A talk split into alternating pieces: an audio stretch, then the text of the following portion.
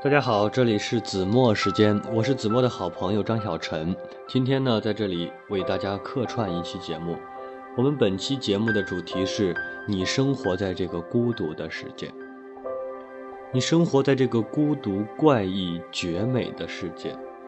腹腔是一中熔炉，各色欲望犹如活物一般在里面跑马、奔腾。吞吐着热气，似乎很小就懂得生活是不自由的，尤其是人在群居的时候。大人们喜欢要求孩子稳重聪慧，而这两样美德要求人择言，什么能说，什么时候说，都要力求稳妥。有时候干脆不说，那就是无上的智慧了。这条金科玉律，一直到十九岁之前。都可以奉行不悖，但到了二十几岁，面对快速的人事变迁，就显得捉襟见肘起来。二十几岁，过眼烟云，走马观花了，抓不住也留不住，一言不合即一拍两散。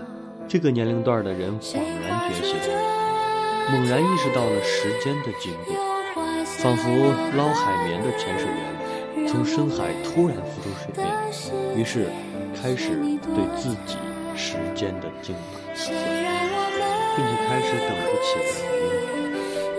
厌烦旧面孔的，就频繁地更换身边的人；厌烦旧风景的，就频繁地四处旅游。静下心来做一件事，长居一处，等一个久不来的人，不再是一件苦中。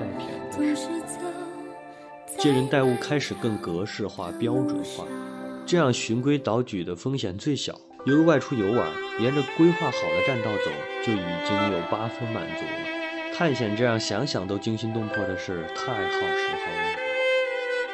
我们开始爱能预见的风险与收入，像一个安全的网一样，牢牢地兜住我们的心。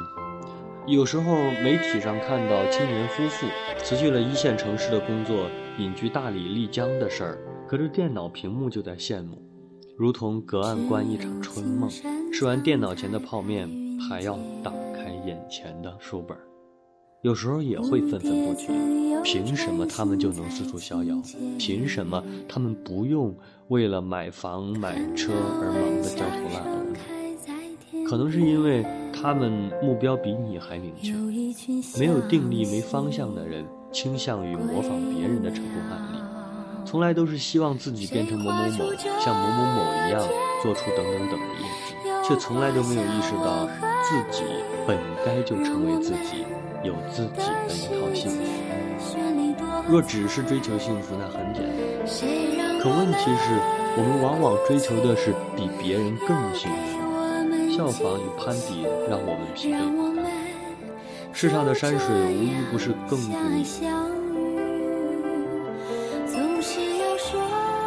世上的山水无一不是亘古不变的。他们开放且坦然，默许人的进入。他们开放且坦然地默许人的进入。其实我是很看不上有些旅行，比如有一些。比如说，西藏一直在等我，我不在丹德，我在不丹得到了心灵的净化之类的。比如说，西藏一直在等我，我在不丹得到了心灵的净化之流的言论，很使我看不上眼。每一个人到风景里去，不不过领受一份属于自己的感悟。每一个人到风景里去，不过就是领受一份属于自己的感悟。最终还是要退出来的。山川忙着自身的运动与隆起，草木忙着自身的枯荣，谁又为你而服务呢？那些人不过是把自然当成了内心的迎戏池了，他们灰头土脸的来，想要光彩照人的回去。截至今天，游历十一国，踏遍我国的二十一个省份。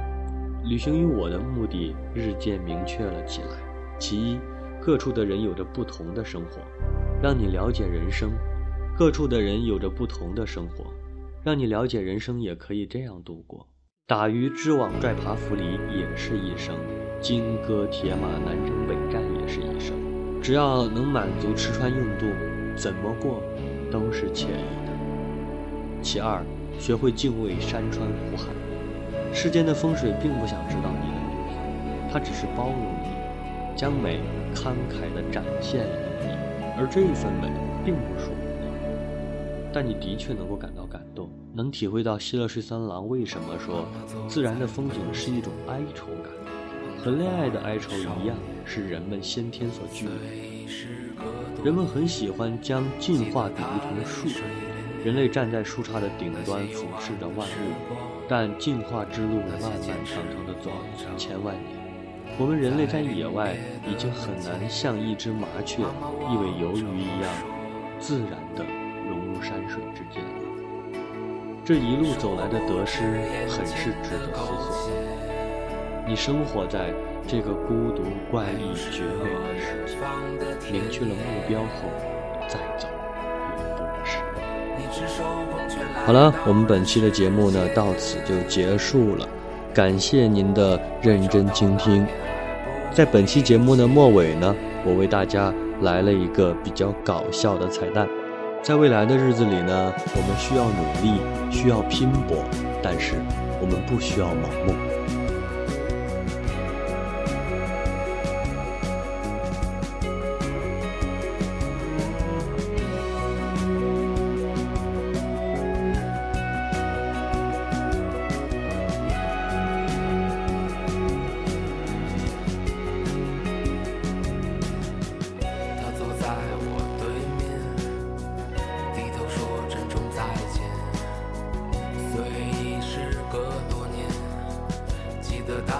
水涟涟那些欢笑的时光那些誓言与梦想在分手的街边他紧抱着我说生活不止眼前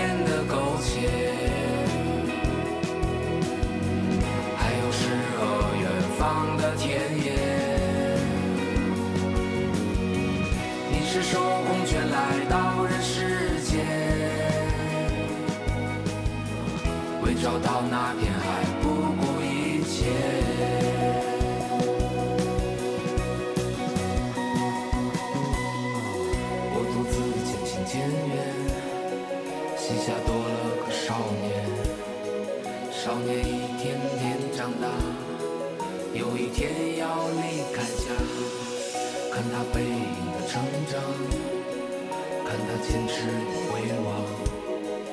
我知道有一天，我会笑着对他说：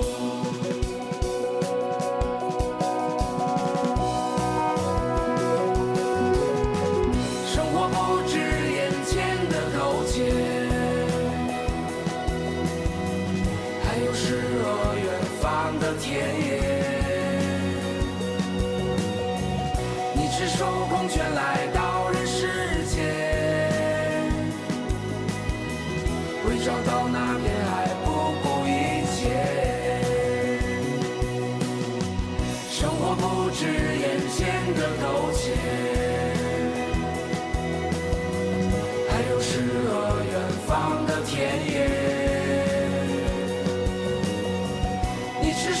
却来到人世间，